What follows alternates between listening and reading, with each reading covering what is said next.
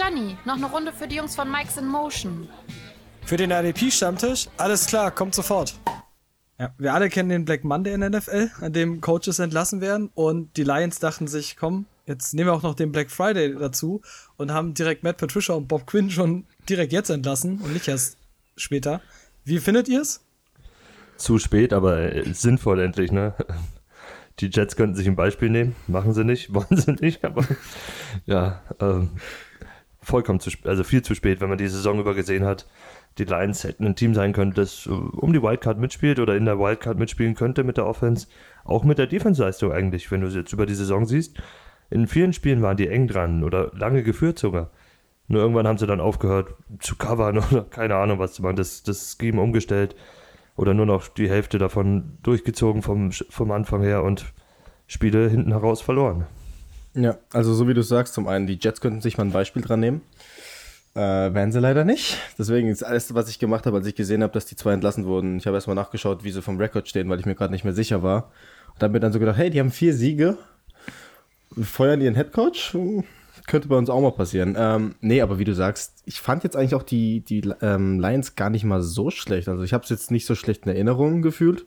Auch weil du sagst, wie du sagst, sie haben viele Spiele angeführt, nur irgendwann haben sie wirklich aufgehört zu spielen und auch so ein bisschen das Quäntchen Glück hat gefehlt.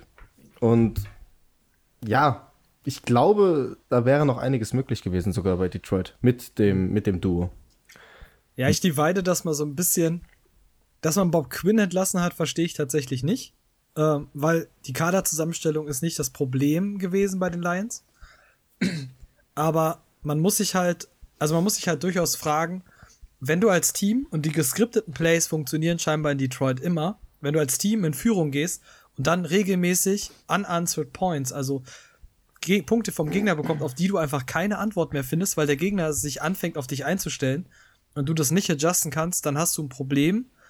Ähm, entweder im Offensive Coaching, was sehr wahrscheinlich auch der Fall sein wird, wenn du einen Defensive-Minded Coach hast. Ähm, und halt bei Matt Patricia hast, wo du einfach über die letzten Songs keine Leistungssteigerung siehst, in der du einen Top 5 NFL Wide Receiver hast mit Kenny Golladay und in der du eigentlich mit Matthew Stafford, wenn er fit ist, auch einen Top 10 bis Top 5 Quarterback hast. Ja, gut, Stafford sah jetzt die letzten Spiele auch nicht überragend aus. Da ist schon ein bisschen Regression da, finde ich. Da sind auch Sachen, die kannst du nicht immer auf, auf andere schieben, auch nicht aufs Playcalling. Ne? Also, wenn ich mir jetzt die O-Line anschaue, die O-Line hält relativ gut bei denen. Aber da sind halt viele Sachen dabei, wie auch jetzt gegen Houston wieder, wo, naja, ja, die Interception auf Watt und sowas. Also, selbst wenn nicht intercepted wird, also das war toll von Watt gemacht, aber der reißt einfach nur die Hände hoch und der wirft ihm genau in die Hände. Mhm. Das ist, da muss, sollte der Ball ja nicht unbedingt hingehen und da sind mehrere solche Sachen dabei ja, gewesen, fand ich. Es summiert sich halt einfach so ein bisschen auch bei den Lions. Leider. Also der Kader ist eigentlich gut zusammengestellt. Wenn du dir den Receiving Core anschaust, das Backfield, ähm, auch auf der anderen Seite, auch auf der, in der Defense, ähm, du stellst eigentlich eine gute Truppe. Deswegen die Mannschaft hat eigentlich mehr Potenzial und ähm, ich glaube, es wäre halt wirklich einiges noch drin gewesen, aber vielleicht muss der Umbruch her, vielleicht neuer Headcoach, der, der dann nochmal andere ähm, Wege geht und dann vielleicht auch nochmal andere Möglichkeiten ähm, ermöglicht fürs Team. Die Frage, die Frage ist ja jetzt, wo der Weg hingeht bei denen. Weil das ist für mich die große Frage, weil wenn, dann müssen sie sich jetzt entscheiden, ob sie komplett einen neuen GM reinholen und wie die Panthers zum Beispiel es machen, so einen soften Umbruch machen aber sagen sie, äh, traden den Quarterback weg, schauen, dass sie für Stafford noch was reinholen. Vertrag von Marvin Jones läuft, glaube ich, aus und auch noch andere Leistungsträger laufen die Verträge aus, die schon etwas älter sind. Musst du jetzt entscheiden. Gehst du, gehst du mit Stafford weiter und holst Talent aus, nur rein, probierst es nochmal? Oder fängst du neu an? Also du musst, du kannst nicht, äh, die Panthers haben das, haben ja auch jetzt keinen, keinen klassischen Full Rebuild. So, sie haben einfach nur diese Identität halt wirklich komplett verändert. Äh, ich, das kann ich mir tatsächlich bei den Lions auch vorstellen. Ähm, ich hoffe immer noch, weil ich ihm den Headcoach-Job wünsche, äh, Eric Bienemy von den Chiefs wäre mhm. für mich immer noch so ein. Also gibt den Lions einen Coach, der, der diese Offense, die eigentlich alle Pieces hat, gibt dem, ähm, gib ihm einen Coach, der dieser Offense eine Identität gibt. Und das ist ja das, was Matt Rule bei den Panthers gemacht hat. Er hat den Panthers eine Identität gegeben. So, das heißt, wenn du die Panthers auf dem Feld siehst, dann siehst du klar diesen, diesen, diese Signature von ihm. Und das brauchen die Lions. Und die Lions haben einfach unter Matt Patricia in den letzten Jahren unter dem performt, was dieser Kader zu leisten vermag. Und jetzt gerade, du hast einen Lockdown-Corner, Du hast mit Romeo Guerra jetzt auch mal einen Defensive End, der wirklich jetzt eine Leistungssteigerung gebracht, äh, gebracht hat. Du hast eine Offense, in der du Quarterback, Top Wide Receiver und einen jungen Running Back hast. So, eigentlich musst du den Pace nur noch auf die Strecke bringen. Es ist vergleichbar wie die Situation in Atlanta, könnte man sagen, ne? Du hast eigentlich die Offensive Pieces alles zusammen, aber die Defense reißt mit dem Arsch fast alles ein, was, was die Offense aufgebaut hat. Atlanta hatte ihre hohen Jahre, wo sie Playoffs gekommen sind, die hatte Detroit nicht, okay? Aber es ist ähnlich. Defensive Head Coach reingeholt mit dem Gedanken, der fixt unsere Defense, weil die Offense von alleine läuft mit dem Personal. Ja, und am Ende hat es nicht geklappt. Wie gesagt, und für mich ist Lions brauchen Offensive-Minded Coach. Gebt die Defense in die, in die Hände von einem Assistant, einem guten, erfahrenen Assistant Coach. Und dann führe diese Franchise wieder dahin, wo sie eigentlich mit dem Kader hingehört. Ja, aber weil wir jetzt auch schon bei der Headcoach-Sache sind, seht ihr das Projekt Matt Patricia als Head, als Head Coach gescheitert? Weil als Defensive Coordinator war er ja sehr erfolgreich. Wo Ja, war er nur bei den? Patriots. Bei den Patriots, klar, aber trotzdem, er war sehr erfolgreich. Bei den Patriots ist aber eigentlich wer anders der Defense Coordinator. Er ist nur der Ausführende. Ja, das ist, das ist halt wirklich, das ist ja dann wieder in diese, diese ähm, Patriots DNA quasi, die man da versucht hat zu ziehen. Bei Miami scheint das jetzt besser zu funktionieren mit Brian Flores, aber anderes Thema. Ähm, ist aber, wir werden es bei den Lions sehen und wir werden, glaube ich, in der Offseason, also oder die Lions sind jetzt schneller als alle anderen Teams, jetzt jemanden festzumachen. Das werden wir auch vielleicht sehen. Ähm, mal gucken. Die Jaguars haben sich ja erstmal nur von ihrem GM getrennt, haben Headcoach noch behalten mit äh, Dave Caldwell. Auch wenn die Jaguars für mich dieses Jahr so ein ich sehe nicht, wo es hingeht mit diesem Team. Es sind gute Ansätze dabei bei dem Team, aber es ist irgendwie vorne und hinten nichts Ganzes. Man weiß nicht, in welche Richtung es gehen wird. Also allein schon diese Quarterback-Geschichte wieder. Gehst du nächstes Jahr mit Minshew oder willst du im Draft jemand Neues holen? Weil die Jaguars sind auch immer noch so ein Kandidat Richtung First Overall und Trevor Lawrence dann. Du hast talentierte Spieler mit dem, äh, mit dem DJ Chark beispielsweise drin, LaVisca Chanel äh, dieses Jahr im Draft geholt. Die Defense sieht eigentlich nicht schlecht aus. Aber vorne und hinten passt es irgendwie noch nicht so ganz zusammen. Ich finde, du hast so ein paar Bausteine da, wie schon gesagt. Du hast in den letzten Jahren ganz gut in der O-Line was gedraftet. Die ist jetzt nicht übermäßig schlecht, die ist Mittelmaß. Stell da einen guten Quarterback dahinter, schaut bestimmt noch mal ein bisschen besser aus. Du hast gute Wide Receiver. Running Back, ja, mal. Der punktet ordentlich, aber also, würde ich erstmal abwarten, weil ich zu dem sage. Und Linebacker sind sie sehr gut aufgestellt, finde ich halt auch, ne? Äh, In Defense haben sie ein paar gute Bausteine auch geholt und da muss man jetzt schauen. Da wird nächstes Jahr kein kompletter, also kompletter Umbruch stattfinden. Die werden jetzt äh, eine Seite ein bisschen mehr Talent investieren und ich schätze mal, es wird erstmal die Offense sein, weil du brauchst einen Quarterback. Und Minshew wird es nicht sein, sonst würde er jetzt spielen. Ja, Minshew wird's nicht. Also ich glaube auch, äh, Jaguars sind für mich neben Jets, bin ich auch, also auf jeden Fall sind die Jaguars für mich locked auf einen neuen Quarterback.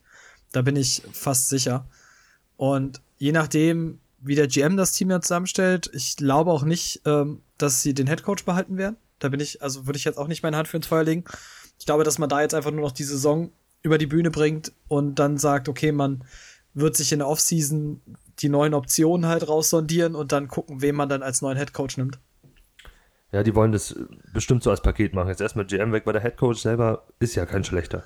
Der macht es gut, der, der moderiert es gut, da gibt es keine Aufstände im Kader. Deswegen GM holen. Der soll installiert werden und sich sei, und seinen Kandidaten mitbringen. Gut. Denn mehr davon haben wir dann wahrscheinlich am Black Monday.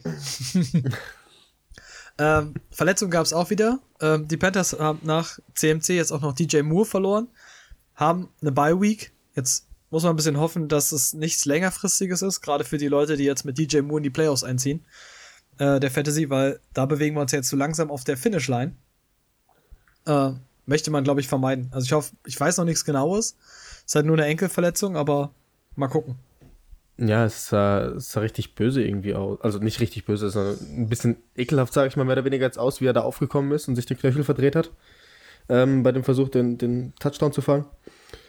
Ähm, man kann jetzt echt nur hoffen, wenn es Richtung Playoffs für einen geht und man DJ Moore im Kader hat, dann, dass es nichts Ernstes ist. Die, die Panthers haben auch noch nichts veröffentlicht, ähm, wollen ihn jetzt irgendwie die Woche bestimmt auch untersuchen. Ähm, die Bioweek hilft auf jeden Fall.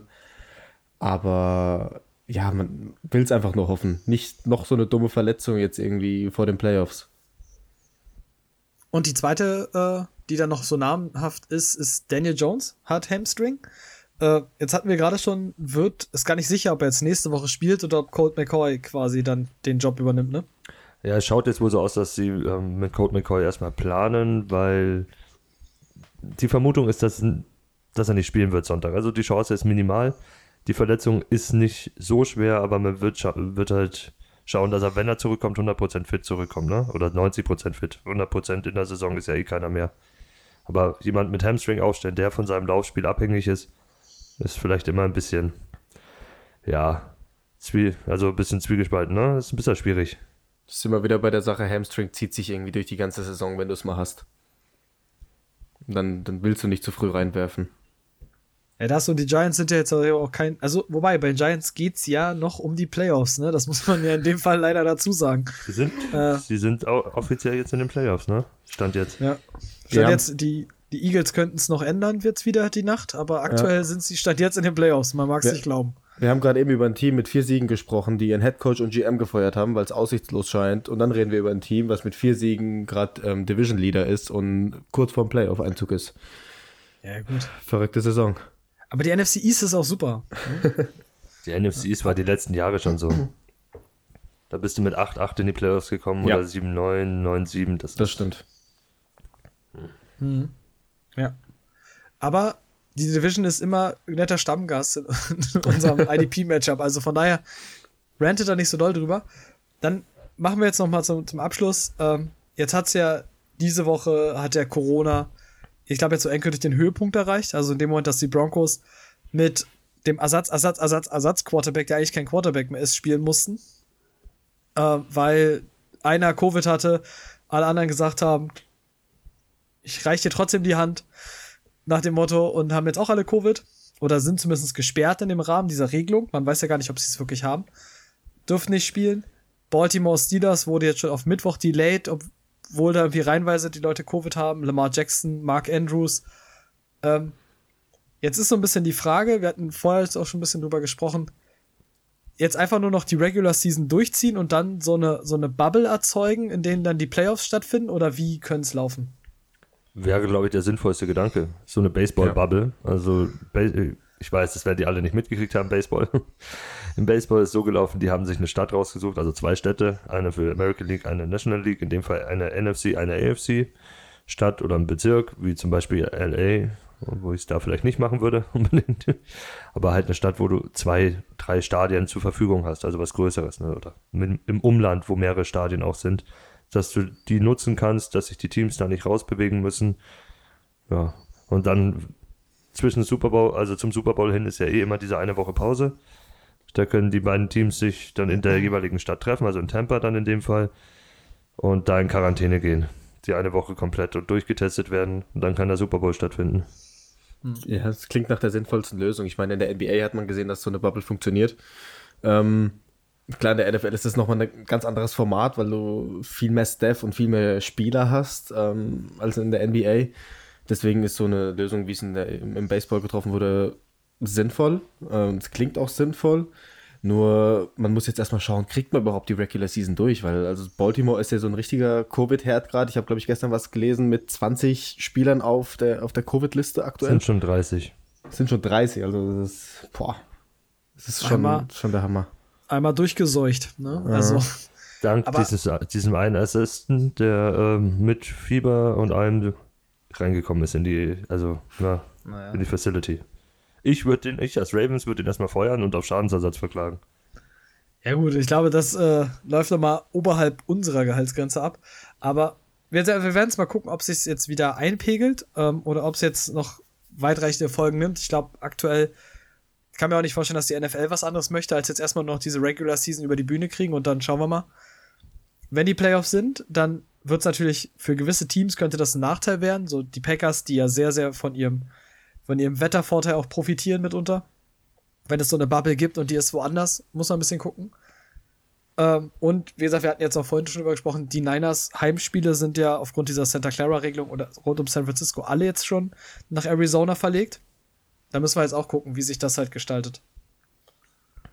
Ja, das Ganze ist schwierig. Ich weiß, ich weiß nicht, ob ihr es mitkriegt, so Landkarte von USA mal gesehen habt. ist alles komplett dunkelrot nur noch. Also auf Covid bezogen. Ne? Es gab immer mal wieder Flecken, wo es so, rose, äh, so orangemäßig war. Jetzt ist alles dunkelrot. Also das ist komplett durch die ganze Nation gezogen. Leider. Aber wundert's dich? Also ich habe jetzt, Nein. ich habe damals das, was ist das, das Clemson gegen Notre Dame Spiel gesehen, wo oh, sich ja. irgendwie alle so, oh, wir müssen uns an Covid halten, dann gewinnen die das Ding und auf einmal stehen da 30.000 Leute mitten auf dem Platz. Ja, das, das sind so Sachen.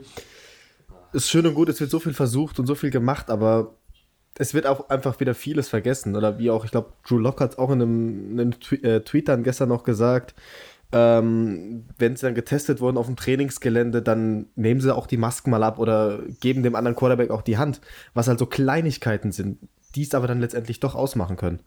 Und daran merkt man erstmal eigentlich, wie ernst die ganze Situation wieder ist und auf wie viel man eigentlich wirklich achten müsste. Und es ist eigentlich unvermeidbar, meiner Meinung nach, gewesen. Also ich, ich finde es heftiger, was so Regelungen angeht, wie du im College schon angesprochen hast. Ja, das ganze Stadion steht theoretisch zur Verfügung für 15 oder 20 Prozent ähm, Zuschauer ne, vom normalen Zuschauerschnitt und die Leute sitzen alle beieinander. Also du, könnt, du könntest über das komplette Spielfeld verteilen. Und da ist aber hier die, die ganze Uni da oder hier die Marching Band und sowas, stehen alle zusammen auf einem Platz und noch die Leute außenrum auch, teilweise ohne Masken, stehen 2000 Leute beieinander. Ja, da ist doch das ganze Konzept doch hinfällig. Ist nicht nur in den Staaten so, ist bei Deu deutschen Fußballstadien leider das gleiche. Ja, ja, klar. Aber wie gesagt, es ist ja, wir hoffen einfach, dass es irgendwann alles mal ein Ende hat. Ansonsten, ne, Masken tragen, andere schützen. Das geht an unsere Hörer. Ähm, und dann gehen wir mit den News durch, sind wir mit Covid durch. dann kommen wir jetzt, äh, wir hatten es schon mal angesprochen, jetzt finale Woche eigentlich in jeder Liga. Also Woche 13 ist die letzte Bye-Week-Liga und danach soll es eigentlich für alle in die Playoffs gehen. Ähm, und ja, wir machen wieder Matchup-Talk. Das heißt quasi, wir nehmen uns die Spieler raus, die wir am ehesten aufstellen würden, in den einzelnen Matchups und fangen mal wieder ganz vorne an, bei den Big Men, bei den Defensive Linern. Und das erste Spiel, was wir haben, ist, sind die, jetzt wäre es schön, die NFC East natürlich ist wieder dabei. äh, Dallas Cowboys gegen Baltimore Ravens. Ja. Ja, und zwar die Cowboys sind die zweitschlechteste O-Line gegen die gegen Defensive Liner, also lassen am zweitmeisten Punkte zu.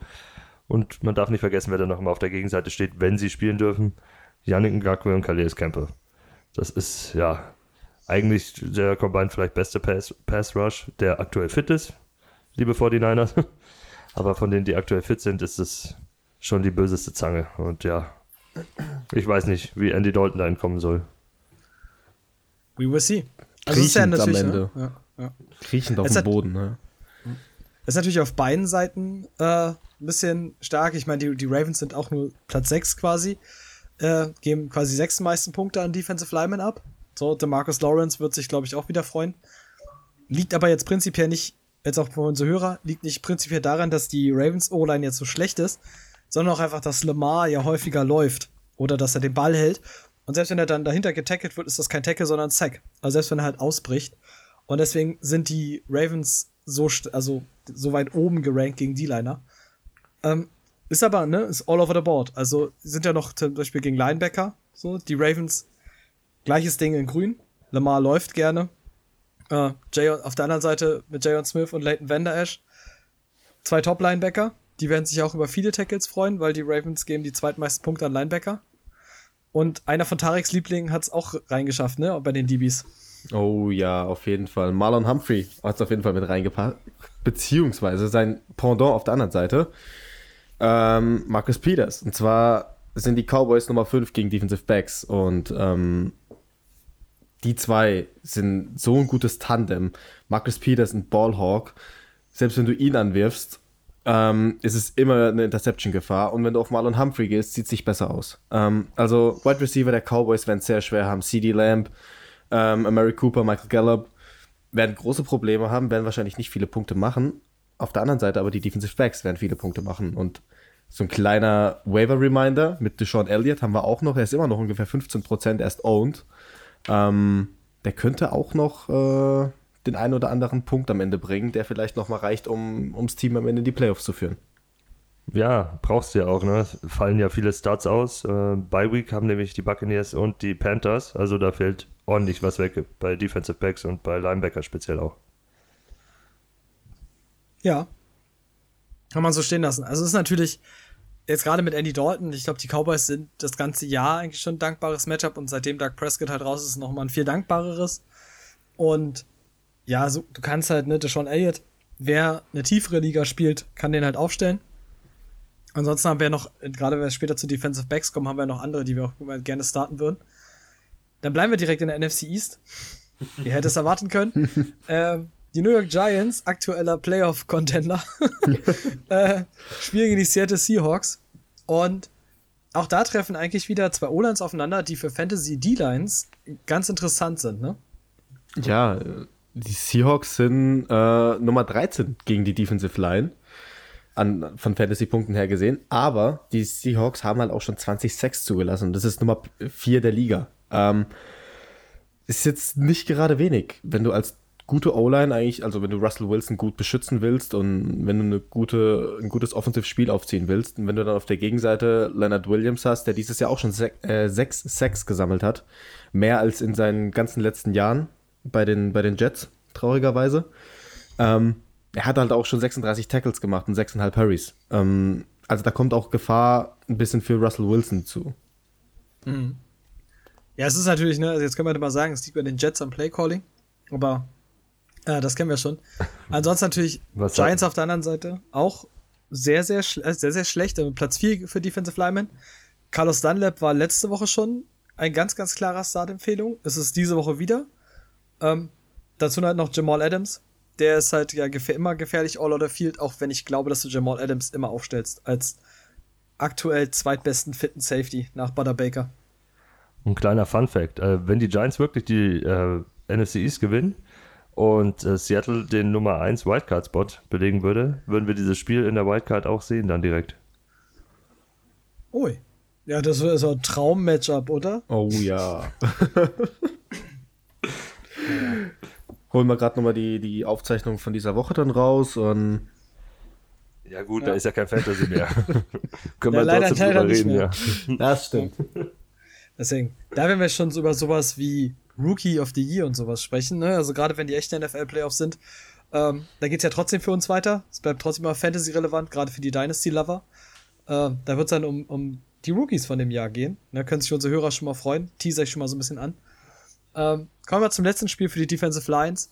Bengals Dolphins. Die Bengals, die sich letzte äh, diese Woche tatsächlich kräftezerrend gewehrt haben gegen eine Niederlage, muss man mal sagen, ohne Burrow. Ähm, haben ja auch mit Von Bell auf Safety haben ja so abgerissen. Ähm, Ja, das, da war die Defense mehr dafür verantwortlich, das stimmt. Oh ja. ja. Spielen jetzt allerdings äh, gegen die Dolphins Defense, die immer Turnover forciert, gerne. Und sind selber nicht so stark, ne, Tobi? Nee, gar nicht. Also Platz 5 gegen die D-Line, schon 21,56 zugelassen. Und auch noch als kleines Schmankel obendrauf, äh, Nummer 3 gegen die, für die Defensive Backs. Ne? Also geben da auch sehr, sehr viele Punkte ab, speziell Tackles. Und Tackles ist ja das eigentlich, was wir am liebsten sehen wollen in der Hinsicht, weil es uns eine Baseline gibt.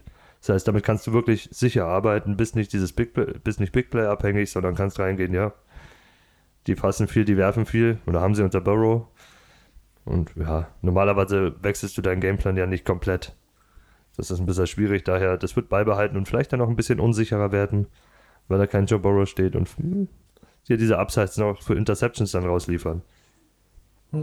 Ja, ich glaube halt einfach, dass gerade Flo hatte das ja häufig angesprochen, dass diese Miami-Defense ja auch so komplex ist und ich glaube, wenn du dann noch mit so einem Backup-Quarterback darauf aufläufst, das könnte halt echt schwierig werden. Wilkins und Emmanuel Ogbar sind halt brutale Säulen in der Front, auch Shaq Lawson. Ähm, das wird richtig unangenehm, glaube ich. Ja, äh, und dann hast du noch ähm, auf Corner Savian Howard, einer der besten Corner zurzeit der Liga. Der hat in den letzten neun Spielen nur einmal unter acht Punkte gemacht. Das ist für einen Cornerback eine gute Punktzahl. Und sechsmal über zehn Punkte in den letzten neun Spielen. Also das ist sehr, sehr viel, was der mitbringt. Und auch schon sieben Interceptions gefangen. Ja. Und noch, so, Cornerbacks ein- können gut punkten, ja. und noch so einen kleinen Sleeper mit Nick Needham, der auch im letzten Spiel wirklich gut war. Der ist nur 7% geowned. Also wenn man in der tiefen Liga mit Cornerback spielt, könnte man den vielleicht noch auf den Waiver kriegen. Der hat in den letzten sechs Spielen einmal vier Punkte und sonst immer 7,5 aufwärts. Für einen Cornerback solide Zahlen. Also gerade bei Cornerbacks, wo du ja sowieso mit der Baseline nicht so unbedingt arbeiten kannst. Ja. Es ist schon wichtig, wenn du so einen, so einen Quarterback kriegst, der dir regelmäßig solche Zahlen liefert, vor allem auch Week 7 Howard oder so.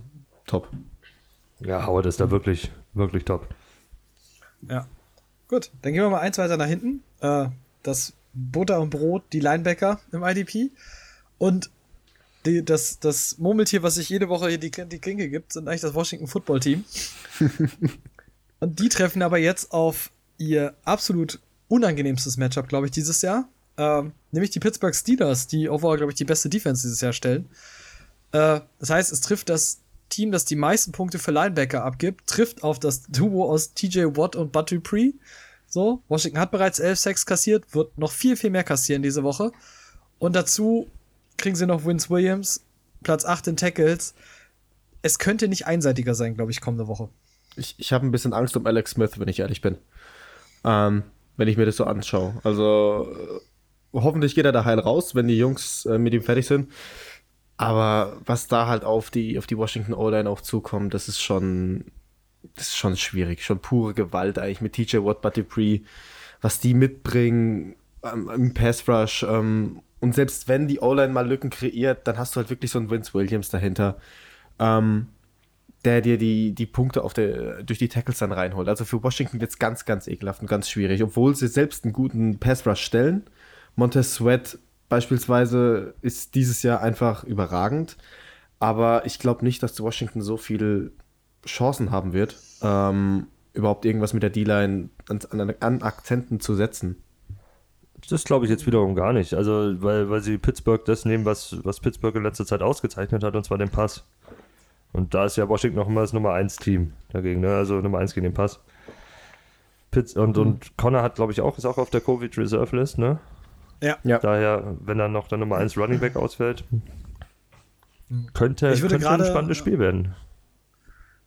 Ich würde gerade im Auge behalten bei, bei den Steelers, wie sich jetzt diese Covid-Geschichte weitergestaltet. Das könnte halt gerade für das Spiel dann wirklich interessant werden. Ähm, wenn sich da noch ein paar O-Liner finden, zum Beispiel, ähm, dann geht es nämlich ganz schnell, dass die O-Line, die ja wirklich stark ist für die Steelers auch, dass die auf einmal ganz, ganz viele Lücken reißt. Und wenn dann Montez Sweat und Chase Young kommen, dann wird es richtig unangenehm. Ja, oder halt was, was alte, ältere, nicht mehr so mobile Quarterbacks am liebsten haben, den Inside Pass Rush. Ja. Da ja. Mit, mit Payne und, und wie heißt der Junge? Jonathan Allen. Ja, Jonathan, Jonathan Allen speziell. Ja. Also da ja.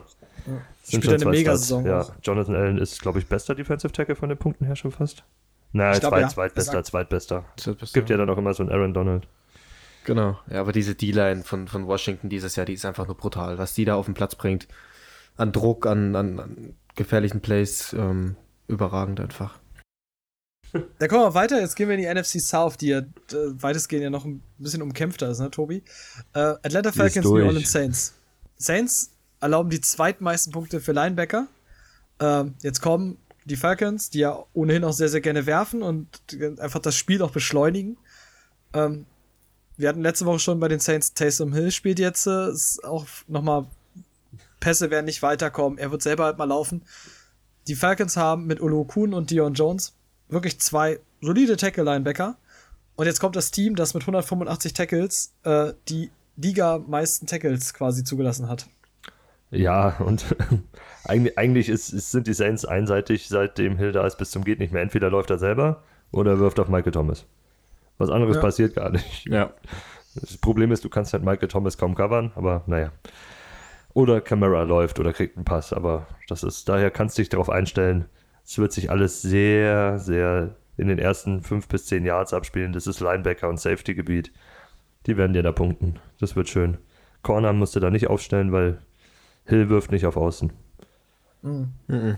Überhaupt nicht. Kann er es nicht. Wird mehr, wird mehr Richtung Linebacker-Safety-Bereich gehen, wie, wie, wie du es gerade sagst, Tobi. Was anderes hast du von Taysom Hill die letzten Wochen noch nicht gesehen. Ja. Kommen wir mal zu Jacksonville gegen Minnesota trifft sich nämlich auch wieder ein Team. Jaguars geben viele Punkte an Linebacker ab. Jetzt kommen die Vikings mit dem, mit dem Doppel-Eric, mit Eric Wilson und Eric Hendricks. Ähm, auch vor allen Dingen, weil die Jaguars einen schönen Mix haben. Also 153 Tackles und 11 Sacks an Linebacker. Ähm, das heißt, du kriegst vielleicht auch von Edge Rushern was bei den Vikings, die leider nicht so stark sind jetzt ohne Daniel Hunter. Deswegen ist es von der Empfehlung ein bisschen schwierig. Auf der anderen Seite bei den Jaguars kannst du so gut wie also wenn du gar nichts hast, stell einfach Jaguars-Spiel auf. Vikings sind in jedem Bereich Mittelfeld. Ähm, so gewisse Punkte Baseline wirst du schon kriegen, aber Linebacker der Vikings sind auf jeden Fall key an dem Wochenende. Ja, diese Defense der Vikings ist ja komplett eingebrochen. Zum einen, weil du das Geld nicht hattest, um die Spieler zu halten, wie in Daniel Hunter beispielsweise. Ähm, aber auch allgemein ist die Vikings-Saison so richtig durchwachsen und das merkst du dem Team auch an. Die Defense hat gute Spiele, bringt gute Akzente, vor allem die beiden Erics. Ähm, gefallen mir darin mega gut, aber es gibt halt auch wieder so richtige Aussetzer, wo einfach gar nichts geht. deswegen sind die Vikings dieses Jahr richtig, richtig schwer äh, einzuschätzen. Ähm, die Jaguars, klar, die werden vielleicht auch wieder viel über Robinson laufen. Deswegen, Linebacker können da auch wieder viel mitnehmen durch die Tackles. Beziehungsweise, wenn die Jaguars so anfällig sind gegen Sex, ähm, gegen Linebacker, könnte ein oder andere Sack auch mal kommen. Ja. Bin gespannt, wer bei denen auf Quarterback spielen wird. Ob Luton oder, oder Glenhorn. ja. Vielleicht darf Minshew wieder ran. Ja, dann, das, das wird vielleicht ein bisschen anders ausschauen, weil Minshew ist ja doch um einiges mobiler. Ne? Ja. Ich meine, am Ende muss man es halt gucken. Ähm, Vikings sind sowieso, jetzt könnte man mal sagen, gutes Pferd springt nur so, wie es muss. Aber Vikings sind schwierig einzuschätzen. Und ich glaube, Vikings wird richtig unangenehm nach der Saison. Also da wird man, wenn wir uns über die Free Agency unterhalten bei den, bei den IDP Talks, dann werden wir wahrscheinlich kommendes Jahr ganz, ganz viel über Harrison Smith sprechen. Mitunter sprechen wir auch über Eric Kendricks, der tatsächlich eine Top 5 Linebacker-Saison spielt. Das muss man wirklich mal in dem Fall dazu sagen. Das geht völlig unter, unter den ganzen anderen. Ähm, das wird richtig schwierig. Also die Vikings werden nicht alle halten können. Ähm, Gerade Harrison Smith war ja schon lange Zeit ein bisschen, ob er gehen könnte. Das wird in der Free Agency richtig interessant, wo die nochmal hingehen und welchen Impact die dann bei den neuen Teams halt haben könnten. Stand jetzt kann Minnesota keinen von denen halten. Die ja, haben keinen Cap. Das, das, die sind sogar im Minus für nächstes Jahr, deswegen ähm, da wird wahrscheinlich ein kleiner Ausverkauf kommen. Ja, deswegen. Und ja, wir werden sehen. Und dann kommen wir mal zu den Defensive Backs ganz nach hinten. Und als wären die Broncos nicht schon gescholten genug, muss man ja aktuell dazu sein mit ihrer Quarterback-Situation, kommen jetzt auch noch die Kansas City Chiefs mit Pat Mahomes und einer sehr, sehr guten Pass-Defense, wie man eigentlich sagen muss. Schwieriges Pflaster, würde ich sagen. Ja, aber da würde ich jetzt drauf achten, was in Denver auf Quarterback passiert, weil wenn sie jetzt hier wieder mit ihrem Wide Receiver, da hier Rookie Wide Receiver spielen, würde ich vielleicht einen, einen Honey Badger und einen Legarius Sneed, den ich normal, die ich normalerweise aufstelle, weglassen und eher nur auf Sorensen gehen weiterhin, weil der auch gegen den Lauf eingesetzt wird. Der wird ja als Linebacker eher genutzt. Und weil ja. Sorensen einfach regelmäßig Interceptions fängt. Das ist auch noch ganz gut. Ja, das kommt dazu, aber da macht er vielleicht einen Sack oder sowas und Strip Sack Fumble irgendwie. Wenn die nicht werfen. Also ich, ich als Denver würde die Wishbone aufstellen und mit drei Running Backs spielen und ihm statt zu werfen nochmal. Ja, allgemein, wenn es wieder zu dem Szenario kommt, dass Denver mit äh, Wide Receiver, Running Back da erstmal hinten steht, ähm, es sah ja schon am Wochenende sehr komisch aus, als, als Lindsay da angefangen hat, ähm, jeden Snap direkt zu nehmen und loszulaufen. Ähm, bin ich mal gespannt. Also da kannst du wirklich defensiv-technisch fast alles aufstellen, außer wirklich so Tyra Matthews, Need würde ich dann vielleicht auch verzichten, weil du genau weißt, da hinten kommt nichts hin. Aber sollte Drew Lock oder so wieder am Start sein oder ein anderer der, der Quarterbacks, ähm, kannst du auf jeden Fall mit Tyron Matthew, ähm, Snead gehen. Sorensen würde ich sowieso stellen. Ja. Gut, gerade bei der Performance, die der dieses Jahr abliefert, ja. ist halt dieses, ne, so normal, wir sind die Broncos schon das schlechteste Team, also geben die meisten Punkte an Defensive Backs. Wenn jetzt auch noch quasi äh, ein Typ da spielt, der eigentlich kein Quarterback ist, dann wird es natürlich noch unangenehmer. Also das wird ja nicht besser. Und insofern ganz klar, Chiefs DBs kann man aufstellen. Das, je nach Quarterback-Situation hatten wir jetzt gerade, wie man das da macht. Und dann kommen wir mal zum letzten. Und es wäre ja nicht schön, jetzt hatten wir schon in Washington, wir hatten Dallas, wir hatten New York. Also fehlen jetzt bloß noch die Eagles. Die Eagles spielen nämlich gegen die Green Bay Packers. Ja, und die Packers bringen äh, hinten im Defensive Back Position, Defensive Back Position ähm, ein gutes Duo mit. Mit Donald Savage und Adrian Amos. Ähm, die zwei, okay, dieses Jahr ein bisschen so lala. Also letztes Jahr waren sie stärker, vor allem Savage im Rookie-Jahr und Amos auch. Ähm, aber wenn man vielleicht bedenkt, dass Jalen Hurts mehr Einsatzzeit bekommt, könnte das Ganze doch wieder recht interessant werden. Und dann könnten auch die zwei da hinten den einen oder anderen Ball vielleicht abfangen, entweder eine Pass Deflection oder wirklich sogar eine Interception abfangen. Und ähm, sich den einen oder anderen Punkt sichern. Speziell das von Flo immer gern beschworene freie Radikal Dana Savage könnte davon ja richtig profitieren, ne? Weil ja. er ja, der ist ja so QB-Spy-mäßig unterwegs. Äh, ob er jetzt gegen den Lauf geht, was bei Hertz dann vielleicht auch noch mehr eine Waffe werden würde als bei Wenz. Also Wenz läuft selber schon viel, aber der läuft mehr um sein Leben als geplant. Und bei Hertz könnte es vielleicht sein, dass es was geplantes wird. Ja. Das ist halt, so kann ich nur so unterschreiben. Äh, Gerade Safety Duo. Auf der anderen Seite ist natürlich noch, jetzt kommt natürlich, Eagles sind auch in der O-Line einfach gebeutelt dieses Jahr. Also und Wentz läuft einfach, weil, keine Ahnung, also die D-Line, der hat 28 Sacks durch eine D-Line bekommen. Washington ist Zweiter und hat sechs Sacks weniger. Und jetzt kommen halt Zedarius Smith, Kenny Clark als Defensive Tackle, also gerade für jeden unserer Hörer, der einen Defensive Tackle stellen muss. Kenny Clark ab die Fahrt. Äh, und Preston Smith, so als Wildcard, der es nämlich auch noch in wenigen Ligen ownt. Äh, die könnten da richtig Randale machen. Ja, die Smith Brothers gehen wieder vorne weg. Kenny Clark ist, ich glaube, absolutes Muss diese Woche.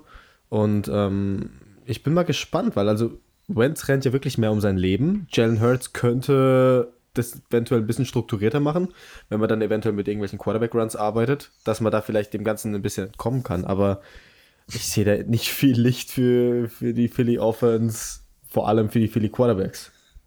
Ja. Ich bin auf jeden Fall gespannt. Also, wie gesagt, NFC East ist einfach das, das Problemkind. Und ich meine, ja, für IDP freut halt, weil du kannst einfach die gegen die immer aufstellen. Aber das wird dieses Jahr, wird sich das gerade so durchziehen. Ich glaube, da wird sich auch nicht mehr viel ändern. Ja, ist recht, wenn du dir auch dann die Quarterback-Situation bei denen anschaust. Ne? Washington mit drei verschiedenen Quarterbacks schon gespielt. Äh, die Giants schätzungsweise mit Colt McCoy dann jetzt. Philly weißt du nicht mit Wentz und wen haben wir noch? Ah, die Cowboys, ja, die haben ja auch Cowboys. schon vier Quarterbacks durch. Also, ja. Sind sie auch selber dran schuld. Ich glaube, die Giants haben zwei Quarterbacks kaputt gemacht mit, mit Prescott und äh, Kyle Allen. Also, naja, mal gucken. Wir sind gespannt. Ähm, in dem Sinne, äh, das ist quasi für, auch für uns, ne? In unseren Ligen ist es jetzt auch die letzte Woche vor den Playoffs. Äh, das heißt, wir drücken unseren Hörern die Daumen. Stellt perfekt auf, holt nochmal alles raus aus eurem Kader. Und ich wollte noch ein kurzes Update geben. Ich spiele, wir hatten ja mal diese Scoring-Bereiche, ne? Ich spiele ein, ich spiele ein One-to-Free-Scoring. Letzte Woche, ich hatte Joey Bosa und Jeremy Chin. Möchtet ihr raten, wie viele Punkte ich mit beiden gemacht habe in diesem Format? 100. Exakt. Also ich glaube 98 waren es. Wow. Close. So, also nur mal, ich glaube, wir werden in der Offseason auch noch wieder darauf eingehen. Ähm, Gerade Steven, der sich das ja auch so ein bisschen auf die Fahne geschrieben hat, was das beste Scoring angeht. Ähm, das war wie für mich wieder so ein Punkt. Ja, die Leistung war aus, außergewöhnlich, aber 100 Punkte ist verdammt verrückt. Also gerade bei Joey Bosa, der hat ja irgendwie 60 Punkte fast gemacht. Also bei Jeremy Chin konnte ich das noch verstehen mit zwei Touchdowns. Aber Joey Bosa war halt alleine durch die Sex und alles war das so weit drüber, dass mir das halt persönlich zu viel war. Und ich jetzt auch schon in dieser Liga, in der ich spiele, diesen Tenor bekommen habe, dass das zu viele Punkte sind. Ähm, und ich glaube, jetzt auch für unsere Hörer, das werden wir in der Offseason nochmal aufgreifen. Vielleicht äh, können wir das noch ein bisschen genauer analysieren, damit ihr dann kommende Saison, für die, die jetzt noch nicht so oder nur so ein bisschen mit IDP spielen, das dann weiter forcieren können. Was mich auch interessiert hätte, wären mal die, die Zahlen von Terrell Adams, dem Linebacker von Houston gewesen, in der Tackle-Heavy-Liga. Ne? Der hat ja 14 Solo-Tackles, drei Assistant und zwei Force Fumble gehabt. Und dazu noch eine Pass-Deflection drauf. Also, ja, ich glaube, der wird dann auch seine 40, 45 Punkte gemacht haben in so, so einer Liga. Das ist wahrscheinlich halt schon, schon, sehr, sehr viel, wenn du da mit dem Scoring spielst. Und ich meine, klar, die Defense soll dann schon ein bisschen Gewicht bekommen, aber meiner Meinung nach ist das auch viel zu viel Gewicht dann. Stell dir mal vor, der ist so eingestellt, dass der für einen Solo-Tackle eineinhalb Punkte kriegt oder zwei oder sowas. Und also. Ich bin ja, ich bin ja schnell. 40 Punkte hat er gekriegt. Also 40 Punkte, diese ganze Leistung vom letzten Spieltag. Ja. Das Ding ist halt wirklich nur, damit wir können da noch kurz drüber sprechen, weil wir haben noch ein bisschen Zeit. Ähm, mich stört daran so, ich weiß, was ein Offense-Spieler leisten muss für 40 Punkte. So. Und. Einmal die Buccaneers zerstören. Hi, Tyreek Hill. Das und, und wie selten vor allen Dingen sowas ist. Ne? Also, wie häufig hast du das, dass du Spieler hast, die 35 bis 40 Punkte machen? Ähm, und solche Spiele zum Beispiel jetzt gerade in der D-Line, so du hast eine schlechte O-Line, dann kann es dir schnell mal passieren, dass so 1, 2, 3 Sacks mal passieren. Ähm, Und ich finde, es ist halt, also die ganze Baseline ist mir schon viel zu hoch, aber die Extreme müssen auch so ein bisschen gefangen sein. Und ich weiß ja zum Beispiel in unseren Ligen, das kann man auch sagen, hat zum Beispiel Jeremy Chin 33 Punkte gemacht. Was aber für die Leistung, die er da abgeliefert hat, mit zwei Touchdowns und allem drum und dran, ähm, wirklich gerecht war. Ja. So, und ähm, damit kann man dann tatsächlich besser arbeiten, glaube ich, als wenn du das gerade in diesen Baseline und diesen Extremen so, so krass hast. Könnte man dann vergleichen mit der Leistung, Leistung offensiv von Antonio Gibson. Washington auch, ne? Gegen, gegen Dallas auch überragende Leistung gebracht, glaube ich, auch zwei Touchdowns und ist auch bei 31, was Punkten rausgekommen in unserer Liga. Vergleichbar, super Spiel, aber noch eine ansatzweise normale Baseline, ne? Also, was dabei rauskommt. Ja, ja genau, ne? Und hat er auch quasi, Antonio Gibson hat ja mega viele Punkte gemacht, aber wenn du jetzt überlegst, für Joey Bosa habe ich 56 Punkte bekommen. Und das, das ist, ist quasi fast das Doppelte von dem, was Antonio Gibson mit einer absolut herausragenden Leistung, glaube ich, mit drei Touchdowns äh, gerissen hat. Ja, und das, das, ist halt so ein bisschen, man muss halt ein bisschen gucken, dass sich das so ein bisschen hält. Ähm, gerade für unsere Hörer, wir nehmen euch da mit, äh, um euch das perfekte Scoring irgendwie auch mal ausarbeiten zu können. Ähm, wir lernen da auch irgendwie noch tagtäglich dazu. Und von daher bleibt dabei. Und dann übergebe ich an euch für die letzten Worte. Ja, ich äh, wünsche allen schöne Woche. viel Spaß beim Football schauen. Äh, viel Glück, kommt in die Playoffs rein. Ich genieße das Wochenende mal mit Red Zone. Wir haben Bye Week und ich glaube Playoffs. Das könnte man noch ansprechen. Wie läuft es bei euch im Fantasy? Ich glaube, ich habe bei zwei Ligen nur noch Playoff-Chancen, sonst nix. In einer Liga habe ich schon abgeschrieben. In der, in der 16er Dynasty bei uns. In unserer 20er habe ich, glaube ich, noch Chancen. Weiß ich gerade gar nicht auswendig, wie ich stehe, aber in, in einer Liga mit Freunden, da habe ich noch zwei Wochen bis zum Playoffs. Also da, da gehen wir erst in Woche 15 rein. Da bin ich noch im Kampf um die Playoffs. Aber ja, ähm, die letzte Woche von Playoffs stellt nochmal gut auf. Überlegt vielleicht noch, mal, noch ein zweites Mal, äh, was er wirklich aufstellt. Und ähm, natürlich wieder allen viel Glück und äh, ein schönes Football-Wochenende. Ja. Ich komme übrigens, glaube ich, also nach aktuellem Stand komme ich, glaube ich, in all meinen Ligen aktuell in die Playoffs.